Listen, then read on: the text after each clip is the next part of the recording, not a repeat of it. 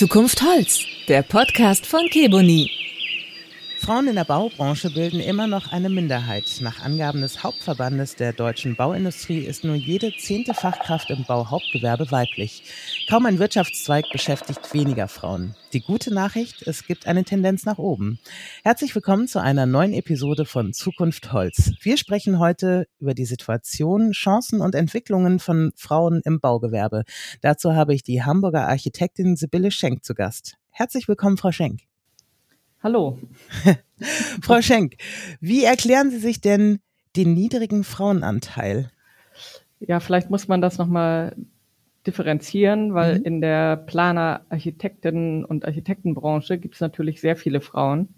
Also es studieren sogar, würde ich behaupten, fast mehr Frauen als Männer und auch in den Büros findet man sehr viele Frauen. Das ist jetzt anders als im Bauhauptgewerbe. Auf der mhm. Baustelle finde ich natürlich sehr geringe Frauenanteile entscheidend eigentlich bei uns in der Planerinnenbranche ist, dass es nicht viele Architektinnen gibt, die selber ein Büro führen als Inhaberin. Mhm. Wie erklären Sie sich das? Oh ja, da gibt es viele Untersuchungen zu, warum so viele Frauen studieren, die man nachher nicht unbedingt wiederfindet. Das hat natürlich auch äh, mit der klassischen Rollenverteilung nach wie vor zu tun, dass viele Frauen dann irgendwann ihre Karriere leicht hinten anstellen und mhm sich erstmal um Familie kümmern oder um Beruf und Familie. Vielleicht hat es auch mit mangelnden Vorbildern zu tun. Das glaube ich spielt eine große Rolle, ob man Vorbilder hat für das, was man selber ausfüllen möchte. Das heißt, Sichtbarkeit ist da auch noch ein Thema. Genau, und dass mhm. es halt nicht so viele Frauen gibt, die selber Büros führen. Und meine erste Arbeitsstelle war zum Beispiel bei einer Architektin, was mir wichtig war, um zu gucken, ja, wie funktioniert ein Büro, was von einer Frau geführt ist. Was hat Sie denn überhaupt motiviert, Architektur zu studieren? Ich wusste eigentlich immer, dass ich irgendwas mit Gestaltung machen möchte. Mhm hatte aber das klassische Vorurteil, was auch heute noch bei den meisten Schülern und Schülerinnen eigentlich präsent ist, wenn man Architektur studieren möchte, dann muss man gut in Mathematik sein. Das konnte ich von mir nicht unbedingt behaupten. Und so habe ich so mich umgeschaut nach verschiedenen ähm, Gestaltungsberufen, aber hatte auch nicht unbedingt das Selbstbewusstsein, weil es ja immer mit Mappenabgaben und ja einem bestimmten Level einfach zusammenhängt, ob man nun aufgenommen wird oder nicht. Mhm. Und hatte mich dann erstmal anders orientiert und bin dann eigentlich über andere Themen wieder zur Gestaltung zurückgekommen. Habe dann eine Fachhochschule hier in Norddeutschland gefunden, in Kiel, die eben einen Schwerpunkt auf Gestaltung hatte und nicht so auf dem Ingenieurswesen, die Muthesius Hochschule. Aber es war auf jeden Fall für mein Gefühl eine sehr gute Schule, weil man viel eigenständig, selbstverantwortlich gearbeitet hat und wenn man dazu bereit ist, dann auch viel mitnehmen konnte. So empfinde ich das. Also das heißt, die Matheangst können Sie den Leuten nehmen, die sich für das Studium interessieren? Auf jeden Fall. Also die Grundrechenarten muss man überall beherrschen. Stimmt. man kommt da gut zurecht. Ja, es finde ich ja auch schon eine große Hürde im Kopf, ne, wie Sie das eingangs gesagt haben, ob man das schon allein deswegen vielleicht sich anders orientiert oder entscheidet, weil man da ja. eine Befürchtung hat, die nicht gerechtfertigt ist. Also ich habe öfters mal an so Berufsorientierungsveranstaltungen in der Schule unserer Kinder teilgenommen. Mhm. Die haben dann die Eltern eingeladen, die dann ihren Beruf da vorstellen können und die Schüler können fragen so das war fast immer die erste Frage von den Schülern. So. Mhm. Und das fand ich dann ganz markant, dass das vielleicht auch dann eine falsche Orientierung ist, weil natürlich ist es wichtig, dass ich ein dreidimensionales Vorstellungsvermögen habe oder ganz wichtiger Punkt ist die Kommunikation, was viele überhaupt unterschätzen, glaube ich, mhm. was diesen Beruf angeht, weil ich ja immer mit einer ganz großen Gruppe von Leuten zu tun habe im mhm. Planungsprozess. Ich sitze da nie alleine in meinem Elfenbeinturm und mache meinen Entwurf und der steht nachher dort an der nächsten Kreuzung, sondern ich bin ja immer eingebunden in ganz, ganz viele Prozesse. Sei es von der technischen Seite, von der politischen Seite, von der klimagerechten mhm. Seite oder gibt tausend Punkte, die einwirken auf meinen Plan und ich muss mich eben mit vielen Menschen auseinandersetzen, angefangen mit dem Auftraggeber natürlich, aber auch mit einer Behörde, mit meinem Fachingenieur, mit den Nutzern und so weiter. Und da ist, glaube ich, Kommunikation ganz, ganz wichtig, damit man dann gemeinsam zu einem guten Ergebnis kommt, was dann alle befriedigt und nicht nur den ja, Erschaffer so. Mhm. Ja, Stichwort Klimagerechtigkeit, weil Sie es gerade ansprechen. Wie sehr haben sich denn diese Themen Nachhaltigkeit, Klimaauflagen auch, gerade im Baugewerbe, wie hat das Ihre Arbeit verändert? da sind wir eigentlich mitten im Prozess, würde ich mhm. sagen. Also da ist auf der einen Seite noch eine große Unsicherheit, wie mhm. kann man es umsetzen?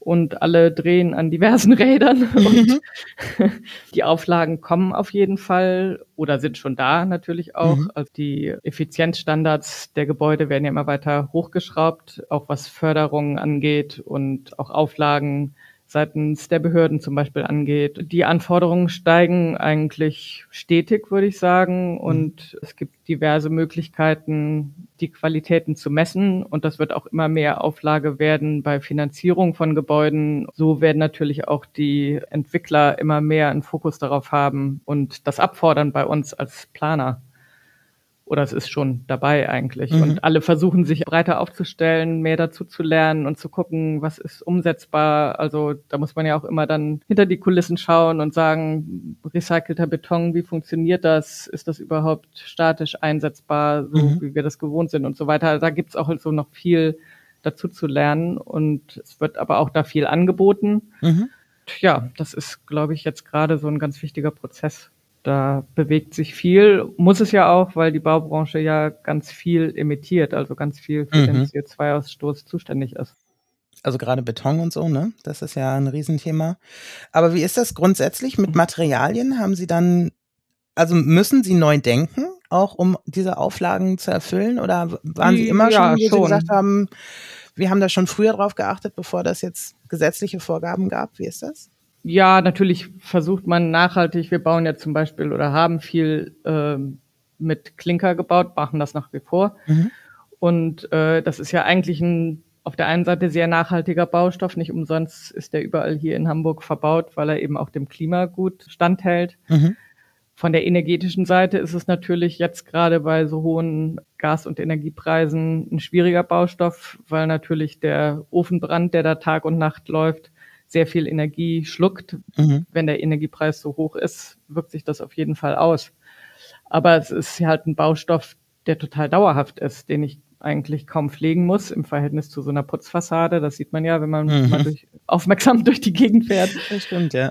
Und so ist das immer auch ein Abwägungsprozess, weil man sich ja immer alles angucken muss. Von der Herstellung bis nachher, wenn ich das Gebäude vielleicht am Tag X wieder abreiße, wie kann ich die Baustoffe wieder auseinandernehmen, kann ich welche wiederverwerten, was kann ich wie recyceln und so weiter. Und auch wie ist die Umsetzung, wie sind alleine die Arbeitsbedingungen, wenn ich bestimmte Baustoffe verarbeite. Das ist wieder ja ein Pro für den Holzbau zum Beispiel, weil ich da viel in der Halle vorfabrizieren kann, mhm. was jetzt für denjenigen, der es erstellt, natürlich von Vorteil ist. Ich kann mir meine Arbeitshöhen einrichten, ich bin klimageschützt bei der Arbeit und habe natürlich dann nachher den Moment, wo ich es aufstelle.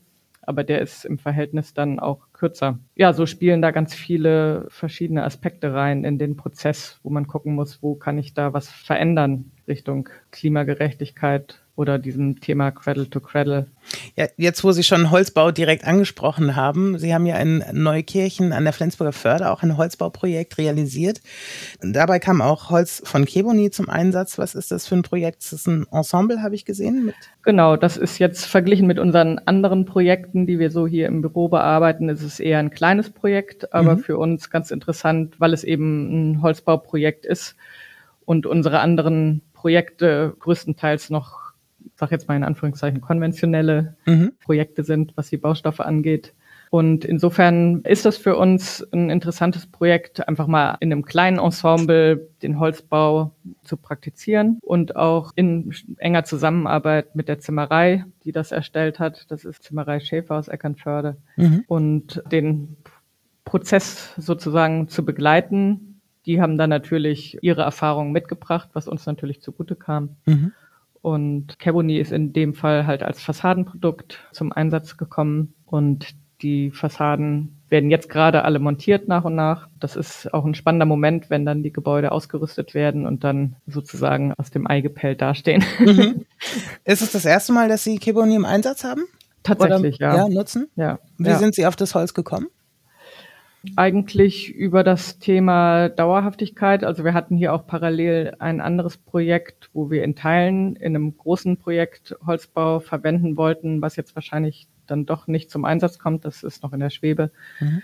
Ähm, und da habe ich mich mit einer Kollegin viel mit unterschiedlichsten Fassadenmaterialien beschäftigt und mit der Oberflächenbehandlung oder lässt man es vergrauen oder wie geht man damit um und gerade wenn es jetzt nicht nur ein Familienhaus ist, sondern die Holzfassade oben im sechsten Obergeschoss, wie komme ich daran später mhm. dann in x Jahren, um das Holz zu pflegen. Und eigentlich sind wir dann auf dem Wege zu Caboni gekommen, weil das ja verspricht, nicht gepflegt werden zu müssen, sondern durch die Behandlung eben dauerhaft imprägniert ist und natürlich vergraut und dann keiner Pflege mehr bedarf.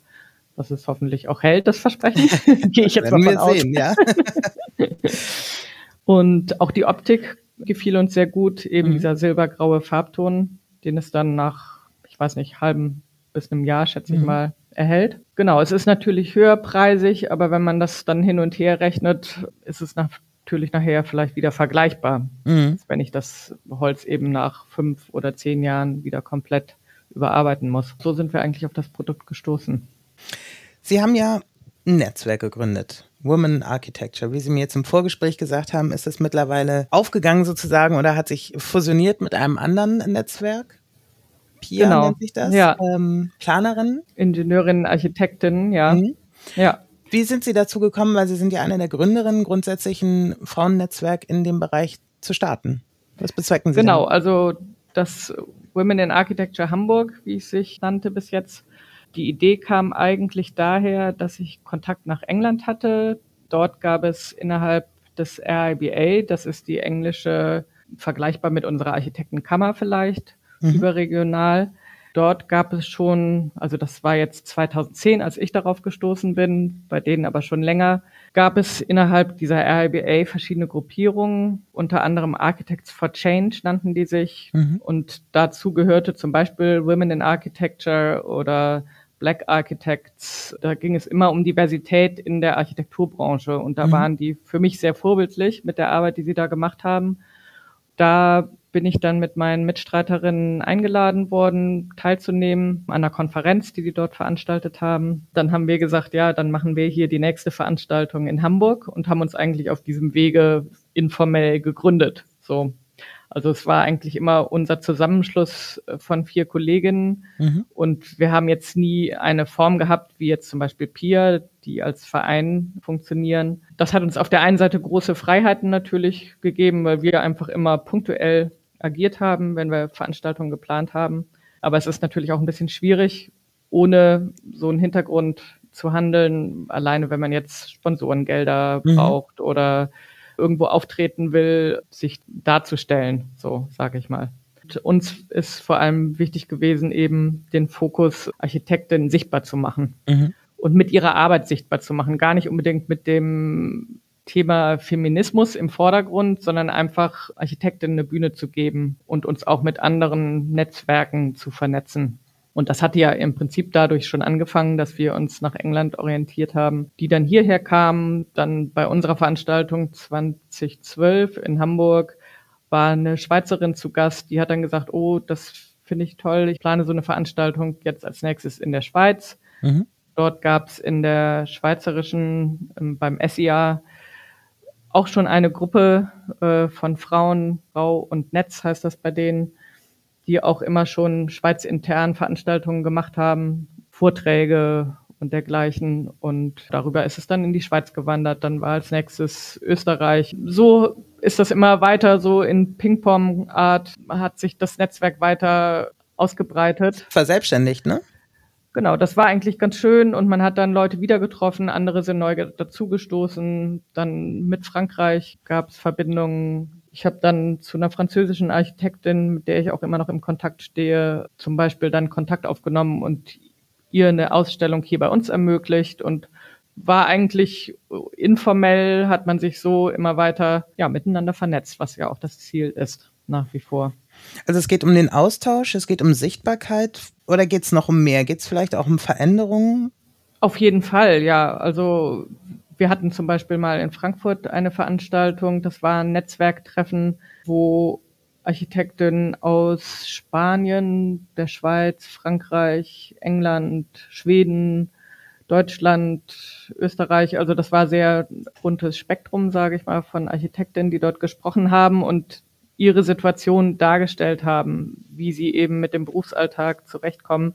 Und da konnte man sehr schön ablesen, wie schon innerhalb Europas, was ja mhm. In Anführungszeichen klein und eng zusammensteht, mhm. wie unterschiedlich dort die Arbeitsbedingungen sind für Architekten. Können Sie da mal ein Beispiel geben? Also, was ich, Schweden. Ja, genau, das ist, versus wie man sich Spanien oder kann. Sowas. Genau, das ist so ungefähr ist das die Bandbreite. Also Schweden, die kam von dem Büro White Architecture. Das ist ein sehr großes Büro in Schweden, die den umgekehrten Fall haben. Also die gucken jetzt, dass sie, ähm, die agieren auch weltweit und haben viele auf Projektleiterebene beschäftigt und dass sie eben das Gleichgewicht mehr wieder Richtung der männlichen Kollegen beachten mm, müssen. Okay. Wo man sich ja hier sehr wundert, aber das mhm. war tatsächlich so. Das war das eine Beispiel und zum Beispiel die Schweiz, da ist es sehr schwer. Das Thema ist ja oft, woran es sich auffällt, ist, wenn man dann eben Eltern wird, mhm. Dass dann den Frauen der Wiedereinstieg in den Beruf oder die Elternzeit eben, dass das entscheidend ist, wie man dann nachher weitermachen kann. Und das ist zum Beispiel in der Schweiz sehr schwierig. Also da sind die Zeiten sehr kurz, bis ich überhaupt wieder zurück kann an meine alte Arbeitsstelle. Und die Betreuungskosten für Kinder sind horrende hoch. Mhm. Also dann arbeite ich eigentlich die erste Zeit nur dafür, meinen Kita-Platz zu bezahlen mhm. und steuere eigentlich nichts weiter zum gemeinsamen Einkommen bei. Also es ist schon sehr, sehr unterschiedlich, wie mhm. das in den Ländern gehandhabt wird. In Frankreich zum Beispiel ist es ja viel mehr eine Selbstverständlichkeit, dass eine Frau sehr schnell wieder einsteigt in ihre Arbeit mhm. und auch in Vollzeit. Hier bei uns verändert sich es jetzt auch. Also ich sehe das ja an meinen jungen Kollegen und Kolleginnen, die damit auch anders umgehen, miteinander. Und das ist, glaube ich, auch das Entscheidende dass man es miteinander verändert. Mhm. Nicht die Frauen müssen sich verändern, sondern die Gesellschaft muss sich verändern. Und haben Sie denn den Eindruck, in, in Deutschland sind die Bedingungen gut oder ist da noch viel Luft nach oben? Ich glaube, das ist auch wieder regional ein bisschen unterschiedlich. Also ich würde mal behaupten, was jetzt Betreuungssituationen mhm. von Kindern angeht, sind wir hier in Hamburg zum Beispiel gut aufgestellt. Mhm. Im Osten geschichtlich betrachtet auch viel besser als in Westdeutschland zum mhm. Beispiel. Also das ist schon auch innerhalb Deutschlands, glaube ich, unterschiedlich und auch vielleicht was das Selbstverständnis angeht jeweils und die Notwendigkeit, dass auch beide Eltern Geld verdienen müssen, um mhm. sich das Leben leisten zu können. Und unabhängig von der Betreuungssituation, wie sieht es aus perspektivisch aus der Branche? Also wird es toleriert, dass eine Frau ein Jahr wegbleibt? Oder ist man dann schon raus aus dem Game sozusagen?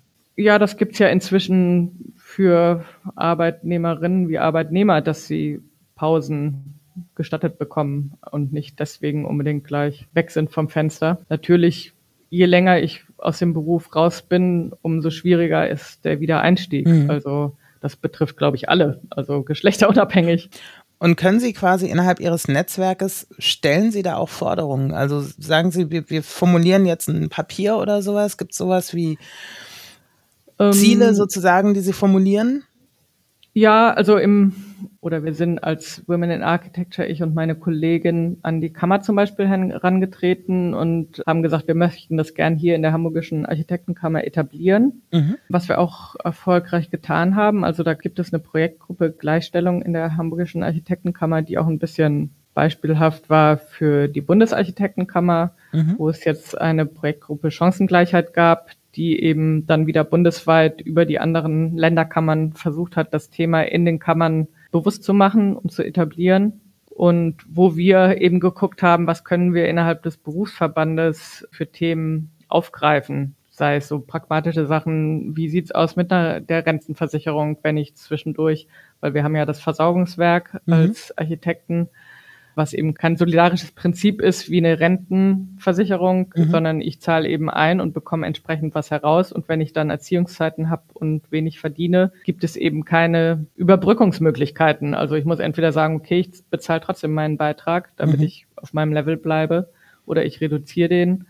Das ist zum Beispiel ein ein Thema, womit man, worauf man auf jeden Fall aufmerksam machen muss, mhm. was vielen nicht bewusst ist in dem Moment, wo sie noch keine Familie haben. solche Themen haben wir da oder wir haben ein Mentoring-Programm etabliert in der Hamburgischen Architektenkammer, was jetzt ursprünglich war es gedacht für Frauen, die wieder in den Beruf einsteigen oder aus dem Studium kommen. Mhm. Das wurde aber jetzt erstmal als Mentoring-Programm geschlechterübergreifend von der Kammer wird es jetzt so praktiziert. Das ist, glaube ich, auch ein sehr wichtiges Tool für Leute, die sich selbstständig machen wollen. Ja, inzwischen geht die Zahl derer, die sich selbstständig machen wollen, tatsächlich zurück, was für die Kammer natürlich auch ein Thema ist, mhm. was den Nachwuchs angeht. Absolut. Da muss man natürlich gucken, woran liegt es? Kann man das befördern, sowohl was Frauen als auch Männer angeht? Also wie kann man jungen Architekten motivieren oder den, den Weg ebnen? Also ich habe immer im Kopf und hatte auch mal in einem anderen Podcast auch mit einem Architekten aus München gesprochen, dass es hier in Deutschland die meisten Architekten gibt, jetzt im Vergleich zu anderen europäischen Ländern beispielsweise. Und gibt es trotzdem einen, einen Nachwuchsmangel oder einen Fachkräftemangel? Was ist das? Oder ein Problem? Ähm, nee, den Fachkräftemangel gibt es nicht, aber es gibt halt hier viele kleine Büros. Das ist mhm. auch, glaube ich, die Menge, die das ausmacht. Also was ja auch, finde ich, eine hohe Qualität ist. So. Mhm. Also zum Beispiel in Schweden ist es typischer, dass es so große Unternehmen, mhm. die, die Architekturbüros große Unternehmen sind. So. Und diese Kleinteiligkeit, die ja auch ein breites Spektrum dann bedient, die gibt mhm. es, das ist schon was Besonderes in Deutschland. Mhm. Aber der Weg in so eine Selbstständigkeit, wenn ich jetzt sage, so ich leg jetzt mal los hier für mich oder mhm. zu zweit oder so, der ist halt nicht mehr so leicht wie früher. Also das liegt an, hat wieder andere Gründe. Das liegt zum Beispiel im Wettbewerbswesen in der Architektur, dass es viel schwieriger ist, jetzt an Wettbewerben teilzunehmen als kleines, unbekanntes Büro, was noch nicht lauter Projekte vorzuweisen hat, weil die Wettbewerbe immer mehr so einen Fokus haben auf eingeladene Büros oder Büros, die eben in dem Bereich, um den es dann in dem Moment geht, schon Projekte vorweisen können und das ist ein wichtiges Thema, glaube ich, für junge Architekten und Architektinnen, wie sie sich etablieren können am Markt, so wie sie ins Geschäft kommen. Okay, aber Sie sind dann in einem größeren Büro. Genau, in wir Hamburg? sind in Hamburg ein sehr großes Büro. Mhm. Wir sind 90, oh. 90 mhm. bis 100. Mhm. das schwankt. Sind aber tatsächlich gewachsen durch einen Wettbewerb. Das war so ein bisschen der Startschuss damals. Mhm. Das hat auch ich würde jetzt mal sagen, so gefühlt zehn Jahre gedauert, bis wir uns so ein bisschen auf sichererem Terrain bewegt haben. es gehört natürlich eben auch schon viel Energie und Zuversicht dazu, da dran zu bleiben, wenn man jetzt nicht ein Büro übernimmt, sondern eben aus sich heraus eins gründet. Mhm. Klar, jetzt gerade ist die Situation ja plötzlich wieder schwierig geworden. In den Jahren zuvor war es ja sehr stark am Boom, gerade durch den Wohnungsbau. Mhm. Jetzt durch den Krieg hat sich die Situation natürlich sehr verändert. Da wissen wir noch nicht so genau, wo es hingeht. Was sind die Themen in dem Zusammenhang? Geht es um Energie oder geht es um Materialbeschaffung, um, um Preise? Genau, also durch Inflation? Corona ging es ja mhm. schon ums Material, um mhm. die Preise fürs Material, um die Preise für den Transport des Materials. Jetzt durch den Krieg natürlich um die Finanzierung ganz stark. Mhm. Sowohl die End Abnehmer, sage ich mal, also die Menschen, die sich eine Eigentumswohnung leisten möchten, nicht mehr in der Lage sind wie noch vor ein, zwei Jahren, aber auch natürlich die Entwickler nicht mehr dieselben Renditen bekommen und die Grundstücke trotzdem die Auflagen immer höher werden, unter mhm. anderem durch den Klimaschutz, immer weiter Auflagen dazukommen und das Bauen wird einfach immer teurer tatsächlich. Die Grundstücke muss man jetzt mal gucken, wie sich das entwickelt, die Grundstückspreise. Mhm. Im Moment ist es eher eine schwierige Situation. Sind Sie regional unterwegs oder bauen Sie bundesweit? Ähm, zunächst regional. Wir haben uns aber jetzt auch Berlin, Hannover, in Mannheim, also in ganz Deutschland unterwegs, aber natürlich haben wir unseren Fokus in Hamburg. Mhm. Das Thema Netzwerken noch, beziehungsweise Women in Architecture, beziehungsweise Planerinnen, da habe ich auch gelesen, dass Gender Pay Gap auch immer noch ein Thema ist. Laut der bereits äh, zitierten Verbandsstudie liegt das Gehaltsniveau von Frauen in leitender Stellung bei etwa 86 Prozent des Niveaus der männlichen Kollegen. Sind Sie da auch dran? Ist es ein Thema oder ähm, nehmen Sie es hin? Als ja, also bei uns im Büro mal, würde ich ne? sagen, ist das kein mhm. Thema, weil es hier kein Pay Gap gibt, würde mhm. ich sagen. Generell ist es natürlich trotzdem ein großes Thema. Mhm. Was wir jetzt im Netzwerk nicht wirklich bearbeiten. Wir versuchen eigentlich nur das Selbstbewusstsein äh, vielleicht zu stärken, um auch Leute, die jetzt in angestellter Position sind, auch für sich vielleicht einzustehen und was zu fordern. Das ist ja auch immer von beiden Seiten ein Thema. Also ich glaube, das hat auch viel mit dem Selbstbewusstsein zu tun. Mhm. Und das versuchen wir natürlich auch durch unser Netzwerk zu stärken. Und auch PIA zum Beispiel hat ein gutes internes Netzwerk, was auch über ein Forum funktioniert, mhm. was jetzt auf der Webseite zum Beispiel, wo man sich eng austauschen kann mit Kollegen, Kolleginnen in ähnlichen Lebenslagen und sich Rat holen kann, sei es jetzt bautechnischer Art, aber auch vielleicht was solche Themen angeht, wo man sich versucht, gegenseitig zu bestärken. Mhm.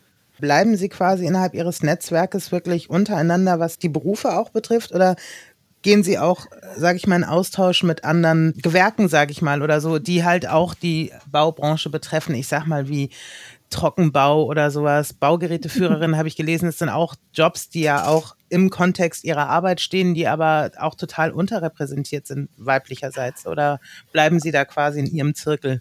Na, das ist das Besondere vielleicht an dem PIA-Netzwerk. Also mhm. wir als Women in Architecture, wir waren schon architekturspezifisch mhm. oder sage ich mal Landschaftsarchitektur, Stadtplanung. Die Branchen, ähm, das PIA-Netzwerk ist da breiter aufgestellt. Da sind eben auch Handwerkerinnen, Tischlerinnen, Malerinnen mhm. dabei, die eben aus der praktischen Branche kommen. Das ist eigentlich auch eine Bereicherung in dem mhm. PIA-Netzwerk und zeigt dann nochmal andere Aspekte auf. Und das heißt, da sind Sie auch im Austausch? Genau, da sind wir mhm. auch im Austausch und wir suchen auch Austausch zu anderen Netzwerken. Warum ist es so wichtig, dass Frauen sich zusammentun? Ja, ich glaube, dieses Vorbildsein, ähnliche Probleme vielleicht auch in unterschiedlichen Branchen feststellen und mhm. herauszufinden, wie man dort ähm, agieren kann, wie man die Situation verbessern kann obwohl ich das Gefühl habe, inzwischen, also zum Beispiel das Peer-Netzwerk ist jetzt 22 Jahre alt, glaube ich. Mhm. Der Fokus hat sich in der ganzen Zeit also sehr stark verändert, glaube ich. Also wir sind jetzt eigentlich, wenn man so sagen möchte, auch ein bisschen überaltert, mhm. weil vielleicht der Fokus von jungen Frauen jetzt wieder ein ganz anderer ist. Also zwischendurch hatte ich mal das Gefühl, dass so in meiner Kollegenschaft, wenn ich die Kolleginnen im Speziellen angesprochen habe, das Interesse gar nicht so da war, weil es hieß, warum ist doch alles in Ordnung, wir mhm. können doch alles machen, was wir möchten, was manchmal auch an Lebenssituationen liegt, dass man vielleicht erst später feststellt, okay, also wenn ich jetzt dann Familie habe, mhm. verschärft sich dann doch die Situation und ich habe mich mit anderen Dingen zu konfrontieren als vorher, wenn ich in Anführungszeichen nur für mich selbst sorgen muss.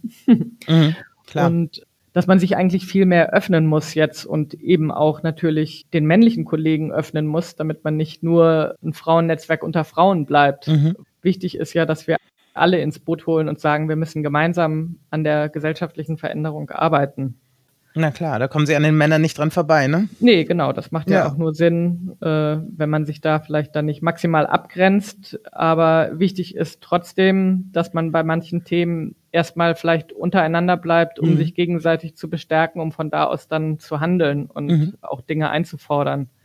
Wie sehen Sie denn für, für Deutschland erstmal gesprochen oder vielleicht regionaler, je nachdem, wo Ihr Fokus ist auf Ihr Thema sozusagen, das, das Netzwerken von Frauen generell. Wie sehen Sie denn die Entwicklung von Women Empowerment, was die Bestärkung, dass Frauen sich wirklich da sichtbarer machen in dem, was sie tun und fordern? Ich habe das Gefühl, dass eben diese ganze Bewegung immer unterschiedliche Fokus hat über die Jahre und dass im Moment durch die äußere Situation, sei es der Klimawandel, der Krieg, Männer wie Frauen sich vielleicht mehr wieder nach innen orientieren, mhm.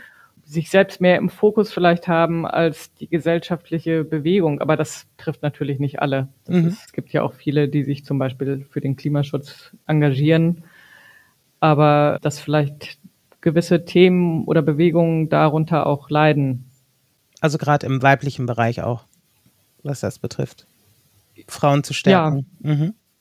Obwohl es auf der anderen Seite natürlich gesellschaftlich viel anerkannter ist, sei es über die MeToo-Debatte, mhm. dass jetzt in allen Bereichen, auch gerade in den kreativen Bereichen, wo es, glaube ich, ein sehr starkes Ungleichgewicht gibt, sei es in der Kunst, Schauspiel, Musik. Eigentlich betrifft das all die kreativen Bereiche, wo man aber jetzt überall eigentlich hört, dass die Frauen sich gegenseitig bestärken wollen oder mehr ein Fokus darauf ist, eine, da auch eine Geschlechtergerechtigkeit herzustellen. Mhm. Es gibt zum Beispiel hier in Hamburg hat das Museum für Kunst und Gewerbe gerade da viel getan mit einer Ausstellung von Grafikerinnen zum Beispiel und auch indem sie selber ihren Fundus überdacht haben, wie viel männliche und wie viel weibliche ja, Künstlerinnen oder Herstellerinnen jetzt von Designgegenständen, wie viele mhm. haben wir hier eigentlich im Verhältnis und feststellen mussten, dass auch da ein großes Ungleichgewicht besteht und die sich zum Beispiel sehr mit diesem Thema befassen.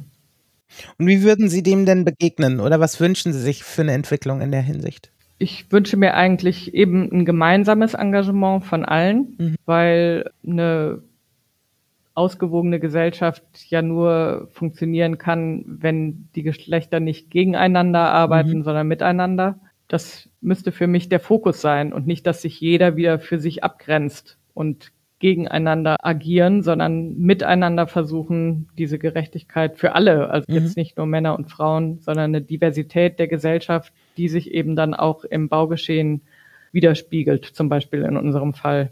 Also dass die Beteiligung aller gegeben ist. Und würden Sie da gegebenenfalls, weil wir reden ja jetzt quasi von erwachsenen Menschen, die schon im Berufsleben stehen, würden Sie sich da vielleicht wünschen, dass das schon früher bearbeitet, thematisiert wird, beispielsweise in der Schulbildung oder so.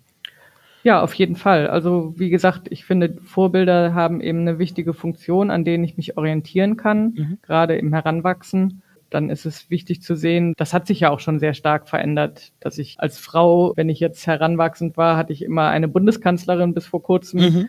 Das war für meine Generation zum Beispiel anders. Es gibt ja schon Dinge, die sich geändert haben wo ich auch ja eine größere Diversität in Führungspositionen sehe. Mhm. Das müsste, finde ich, schon in der Schule bestärkt werden. Ja, das war, glaube ich, ein schönes Schlusswort. Dann sage ich herzlichen Dank, Sibylle Schenk, Architektin in Hamburg und Gründerin des Netzwerks Women in Architecture in Hamburg, was mittlerweile aufgegangen ist im noch größeren Netzwerk Planerinnen, Ingenieurinnen und Architektinnen. Ist es dann auf Bundesebene oder auf Hamburg-Ebene nach wie vor? Wir sind generell aus Hamburg, haben aber auch Netzwerkerinnen in Schleswig-Holstein, Niedersachsen, so angrenzende mhm. Bundesländer mhm. Und sind aber in, natürlich im Kontakt mit den bundesdeutschen Netzwerken. Wunderbar. Dann sage ich herzlichen Dank. Ja, gern geschehen. Vielen Dank, dass Sie mitgemacht haben. Das war Zukunft Holz, der Podcast von Kiboni. Vielen Dank fürs Zuhören und bis zum nächsten Mal.